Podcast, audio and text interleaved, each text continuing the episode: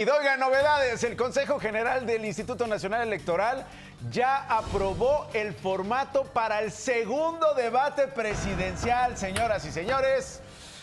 Van a ser puros pastelazos, se van a agarrar a trancazos, van a repartir guantes, eh, va a haber pica pica y van a sortear, el pica pica. Este, al que le toque, ese empieza a hablar y, este, y el que aguanta el pica pica es el... A ver, no, ya en serio.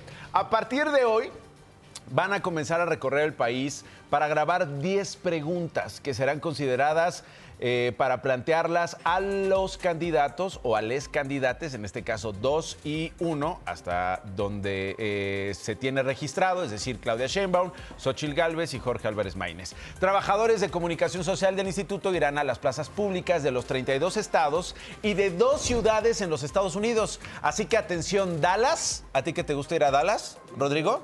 Atención, Dallas y Los Ángeles. Dallas en Texas y Los Ángeles en Michoacán, dice Rodrigo. Los Ángeles en California.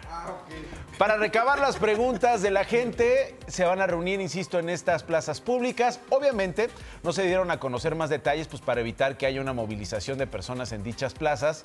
Y imagínate, igual, eh, nada más se dice Dallas y Los Ángeles, igual y termina siendo Seattle y Nueva York, ¿no? Pero pues nada más para destantear y que no haya movilizaciones. Así dice el Instituto Nacional Electoral, se busca garantizar la espontaneidad y la representación en la grabación de las preguntas. 10 preguntas que se graban en estas eh, ciudades en México y dos en los Estados Unidos para hacérselas a los candidatos. ¿Para qué, ¿Para qué generan tanta este, paramaya y tanta logística si al final los candidatos responden lo que se les pegue la gana? Oye, ¿cuánto dinero tienes en el banco?